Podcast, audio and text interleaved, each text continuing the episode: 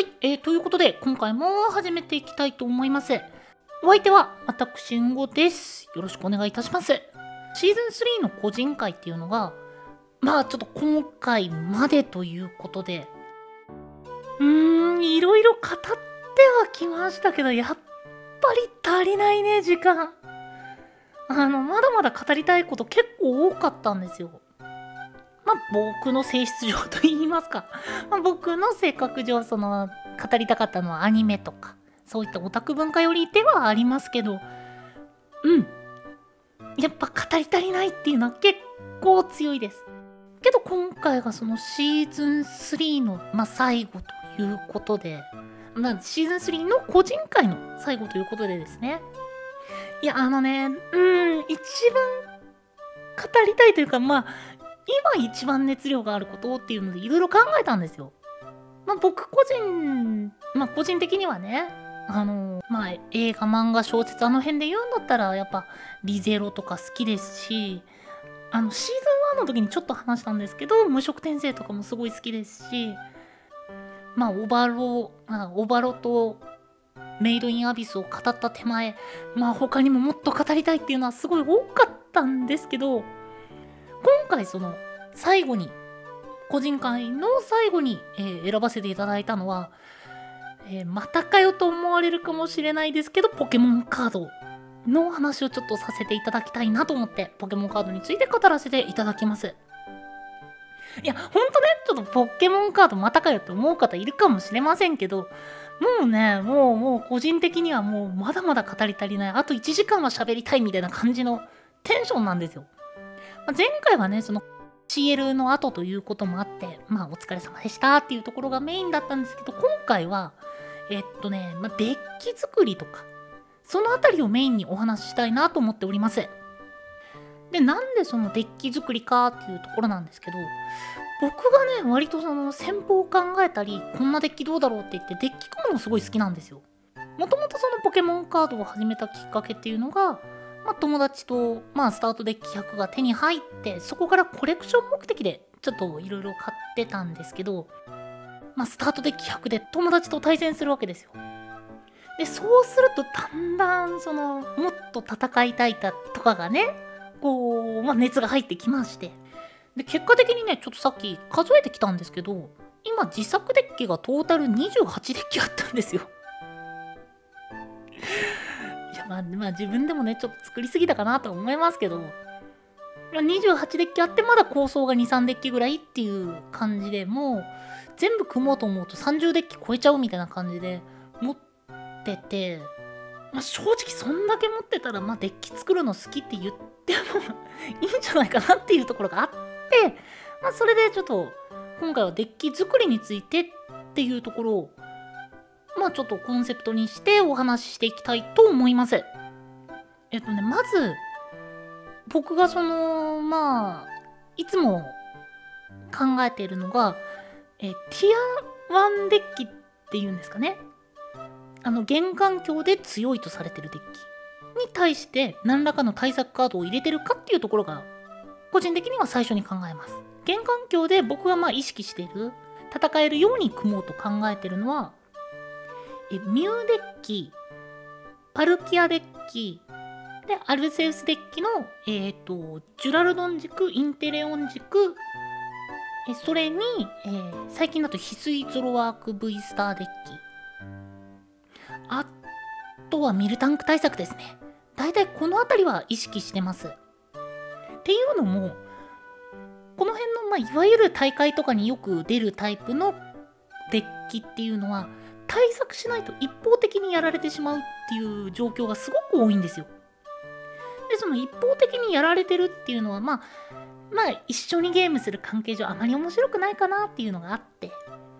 まあせめてそのデッキに10戦やって3勝くらいはしたいな。まあ3勝か23勝くらいは戦えるデッキを組もうっていうのを僕は意識してるんですけど。まあやっぱりその環境デッキって言われるだけあってそういったティア1とかにすごい強いデッキ、まあ、現環境のデッキっていうものはまあ、ある程度やっぱ見とかないと面白い動きのデッキとかもまあその面白い動きにたどり着けないってことになっちゃうのでまあ、10回やって5回はやっぱそういった面白い動きができないなっていうことは多いです。で、面白い動きできたなと思った5回中の半分くらいはやっぱり環境デッキには勝てないっていうのは結構やっぱあります。まあ、ただ、そのうまくいった時の面白さっていうのを割と意識してデッキ組んでますね。今構想段階なのは、ジラーチ V を使いたいなと思って、ジラーチ V をうまく使えるデッキないかなってちょっと頭の片隅に置いたまま 割とね、平日動いてたりするんですよ。ポケモン V の種ポケモンがやられた時っていう条件があるので、まどうしてもその、ポケモン V の種ポケモンで動くのがメインになるんですけど、あの V スターが出てきた環境でのポケモン V の種ポケモンってもう体力が低くてなかなかバトル場に長居できないんですよ。でそうなると長居せずに大きく戦うっていうのが目標になってきてで今だと高校1ターン目に、まあ、パルキア V を、えっと、倒せたりあるいはパルキア V スターの一発を耐えられるっていう作りに考えるんですね。であるいは非ルールポケモンを前に出してサイドレースで、え不利をしょわないように作るっていうふうに考えてます。まあ、非ルールを前に立てるとどうしてもそのまあ、やっぱボスの指令だったりは怖いので、まあ、ディアンシーを1体出しとくっていうのとかあるいはやっぱ裏工作ラインを出して、まあ、1体なら倒してもらっていいですよっていう状態で相手に渡しておくっていう動きになりますね。正直それしないとジラーチ V の活躍させるっていうのがまあ難しいなーって頭の中では考えてます。で次にえっと最終的に自分の理想盤面を考えてます。まあ例えばパルキア V スターとかだったらえパルキア V スターがバトル場に1体でベンチに1体裏工作ラインが3体で、え、隠し札の月光画が1体のこの盤面が理想だっていうところを僕はいつも探してます。でその上で例えばさっき、えー、環境デッキで挙げたアルセウスデッキとかだと割とベンチが余るんですよ。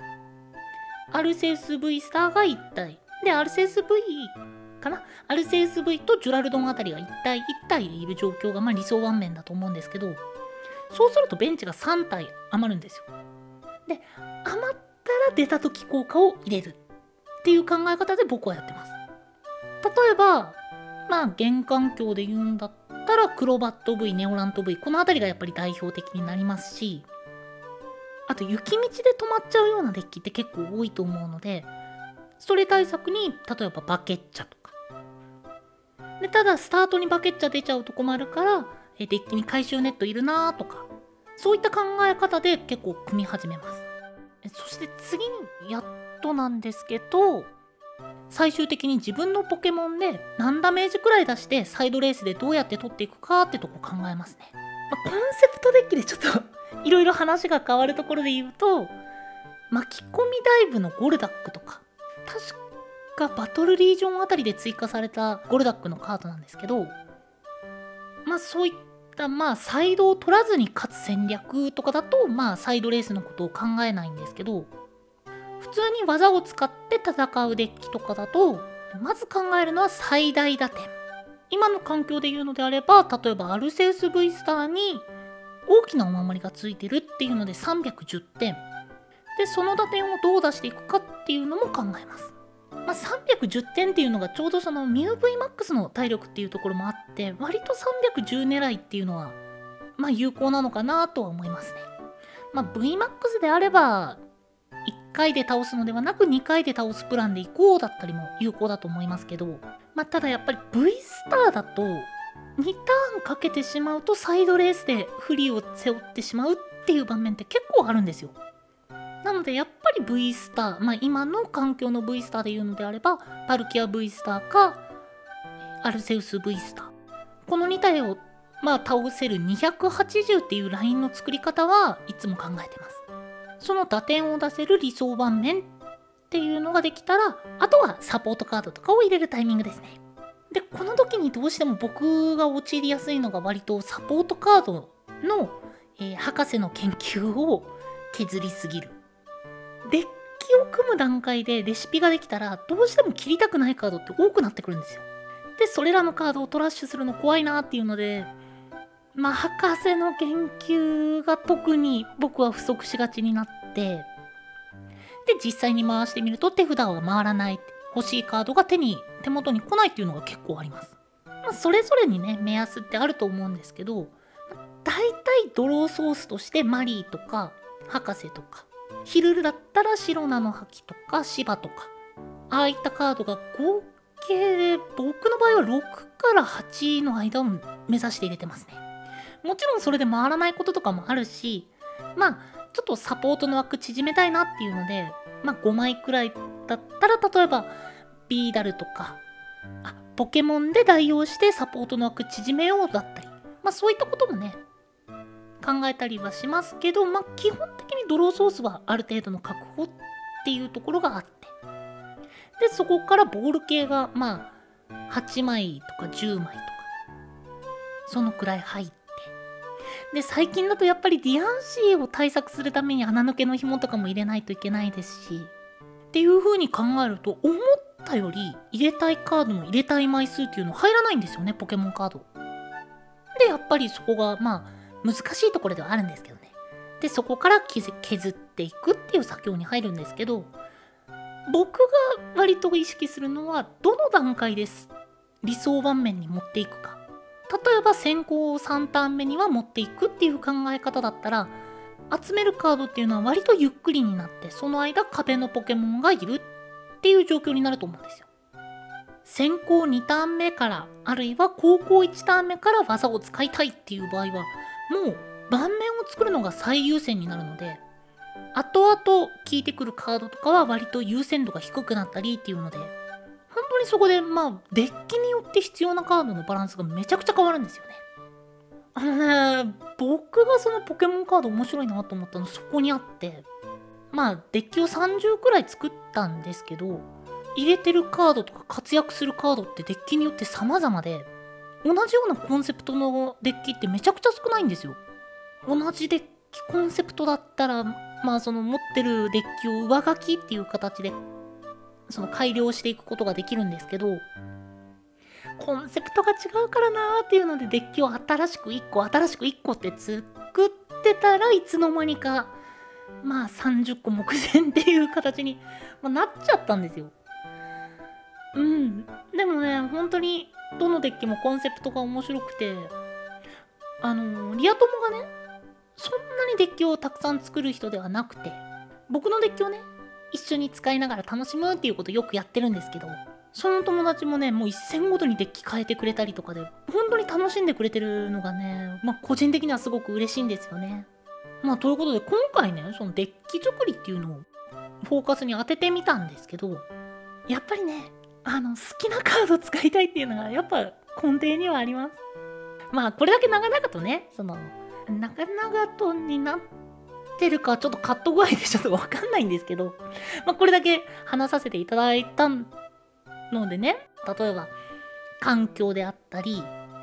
最大打点であったりとか、カードゲームの勝つためのルートみたいな感じのことを、まあ、念頭に置いて考えてたんですけど、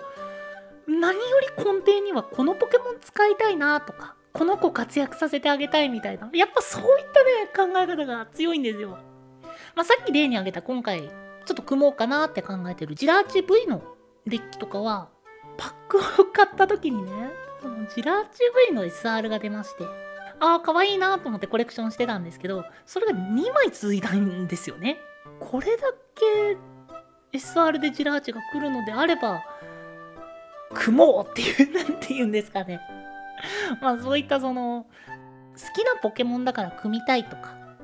このカードすごい絵が綺麗だから組んでみたいなっていうところから作ることも結構多いです。いや、まあ、そういったね、その、こういったポケモンで戦ってみたいなって思った時に、そのカードにそのフォーカスを当ててデッキを組むと思ったよりは、あの、戦えるデッキになるんですよ。なので僕としてはね、まあ、現環境のカードがないからあんまりポケモンカードはっていう人とか正直大会とかでも勝てるわけではないからあんまりカードゲームはいいかなって思ってる方とかはそんなにね勝ち負けにこだわらないでもう自分が戦いたいカードでぜひ一回組んでみてほしいです。あのね本当に愛着のあるポケモンがその活躍してで勝てないにしてもいい勝負してくれたってなるとものすごく嬉しいですから。今回はねそのポケモンカードっていうくくりで、えー、お話しさせていただきましたけど普通にポケモンバトルとかああいったものでも自分のポケ自分の可愛いポケモンっていうか自分の好きなポケモン